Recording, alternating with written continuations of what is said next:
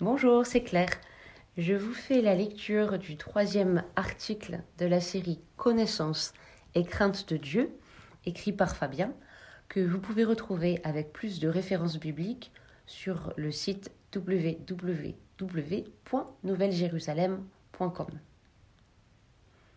Exode 20, verset 20. Et Moïse dit au peuple Ne craignez pas, car Dieu est venu pour vous éprouver et pour que sa crainte soit devant vos faces, afin que vous ne péchiez pas. Je continue d'approfondir dans ce troisième article l'esprit de la connaissance et de la crainte de Dieu selon Ésaïe 11, verset 2. Je rappelle que Jésus était particulièrement sensible à la crainte de Dieu selon le verset 3. Jésus marchait dans la révélation du Fils parfait qu'il est, par conséquent dans une relation d'amour parfaite avec le Père et remplie de la crainte de Dieu. L'amour parfait bannit un autre type de crainte, mais pas celle de Dieu. Avant de développer le sujet des sept yeux et des sept cornes de l'agneau en relation avec l'esprit de la connaissance et de la crainte de Dieu, je souhaite souligner et développer la différence entre la peur que Jésus a détruite à travers l'œuvre parfaite de la croix et la crainte de Dieu qui éveille une connaissance de différentes phases de Dieu celle qui nous prépare à des rencontres au sein du mystère de Yahweh, dans lequel nous avons accès en Christ. De quelle crainte parle-t-on? Le diable a suscité en Adam et Ève une version altérée, pernicieuse et mortifiante de la peur. À travers le péché, l'humanité a été introduite dans une version infectée, déchue de la vraie et saine crainte. En effet, il existe bien une saine crainte, littéralement une peur sainte, qui peut être à la fois une expression de la piété et une expérience de la sainteté de Yahweh et certaines de ses faces en particulier. Cette crainte de Dieu n'est pas celle que l'amour parfait bannit. Au contraire, à travers cet amour manifesté en Christ, nous accueillons l'esprit de crainte de Dieu afin d'entrer dans des révélations de sa connaissance qui ouvrent des aspects de Dieu bien souvent inconnus pour ses enfants. L'un de ces aspects est ce que la Bible nomme la nuit ténébreuse, où Yahweh s'est déjà manifesté dans l'histoire d'Israël. Cette nuit est particulièrement reliée dans la Bible à la connaissance de la gloire de Dieu. Je crois que c'est un exemple intéressant de tout un domaine de dévoilement de la personne de Dieu qui est aujourd'hui peu discuté. Dans l'Ancienne Alliance, ce type de rencontre au sein de la nuit n'était possible qu'à certains hommes. Aujourd'hui, en Christ, nous avons droit et accès à ce genre de face-à-face avec Dieu dans cette atmosphère inhabituelle de rencontre. La nuit des ténèbres. Exode 20, versets 20 à 21. Et Moïse dit au peuple Ne craignez pas, car Dieu est venu pour vous éprouver et pour que sa crainte soit devant vos faces, afin que vous ne péchiez pas. Et le peuple se tint à l'écart, et Moïse s'approcha de l'épaisse obscurité où était Dieu. 1 roi 8, verset 12. Alors Salomon dit L'Éternel a dit qu'il habiterait dans les ténèbres épaisses. Psaume 97, verset 2. Les nuits et les ténèbres l'entourent. La justice et le jugement sont la demeure de son trône.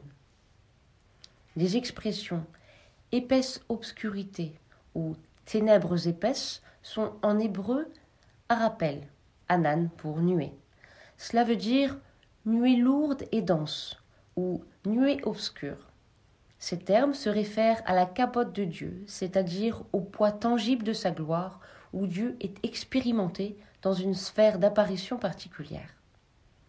Moïse a expérimenté cette nuée de ténèbres dans laquelle Yahweh s'est révélé sans précédent. Le roi Salomon en a également été spectateur. Ces ténèbres-là ne sont pas, dans la compréhension hébraïque, synonymes d'une sphère démoniaque. Il s'agit d'un environnement de mystère, de sainteté, de jugement et de justice où Dieu se manifeste d'une manière tangible et inhabituelle par rapport à ce que nous vivons aujourd'hui lorsque nous parlons de la gloire de Dieu. Il ne s'agit pas là de sa présence qui peut se rendre visible à travers des manifestations surnaturelles, mais de rencontres vécues en face à face avec Yahweh, où notre personne passe au crible de sa pureté et de sa sainteté. L'esprit de la crainte de Dieu est comme un tuteur, nous préparant et nous ajustant à expérimenter ces faces qui ne sont plus celles d'un homme. Au cours de mes expériences personnelles, je réalise au fur et à mesure que différentes facettes de révélation de Dieu impliquent un relationnel ou un protocole différent selon ces diverses manifestations. D'ailleurs, c'est assez semblable dans le naturel. Par exemple, je ne me comporterai pas avec ma femme dans un contexte professionnel de la même manière que je le suis lorsque nous sommes à la maison. De même, nous approchons différemment Yahweh selon qu'il nous prodigue son cœur de père ou de parfait berger que lorsqu'il se révèle dans l'environnement du trône. Et c'est en particulier dans l'engagement des réalités célestes et de nos rencontres avec lui que nous réalisons et commençons à mieux saisir ces différentes manières d'être en relation avec lui.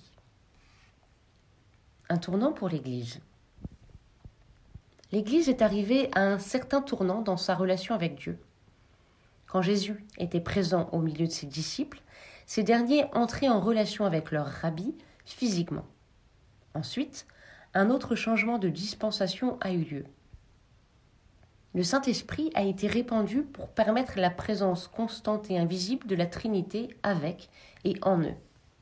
Puis, pendant des siècles, le corps de Christ a continué d'apprendre à marcher dans l'onction intérieure de Christ. Depuis plusieurs années, Dieu ouvre désormais la révélation pour vivre et marcher avec lui en le rejoignant là où son trône demeure, les cieux. C'est une transition magnifique pour l'Église lorsqu'elle l'embrasse. Plus vite nous demanderons à Dieu de nous l'enseigner, plus vite nous comprendrons l'ampleur de notre responsabilité en tant que fils et filles de Dieu avec la perspective d'en haut, celle du Seigneur des cieux. Je suis persuadé que toute nouvelle dispensation que Dieu ouvre s'accompagne d'un crible de nos cœurs afin de grandir dans nos responsabilités.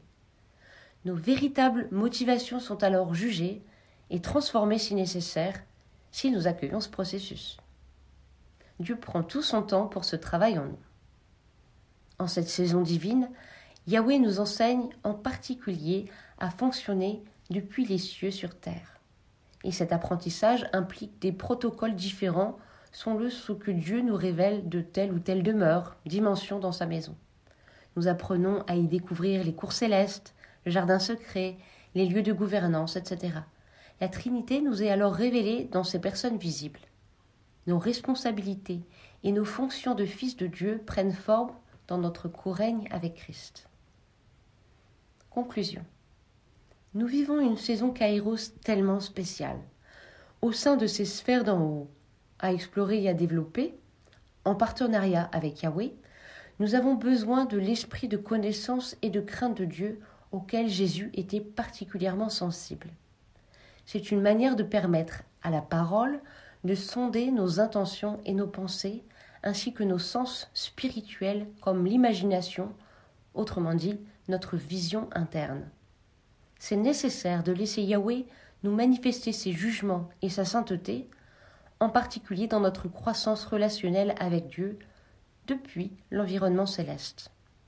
La responsabilité et la redevabilité sont les fruits d'un accompagnement de l'esprit de crainte de Dieu dans notre cheminement, et il semble que c'est essentiel pour que le roi des rois nous ouvre plus largement notre vocation céleste.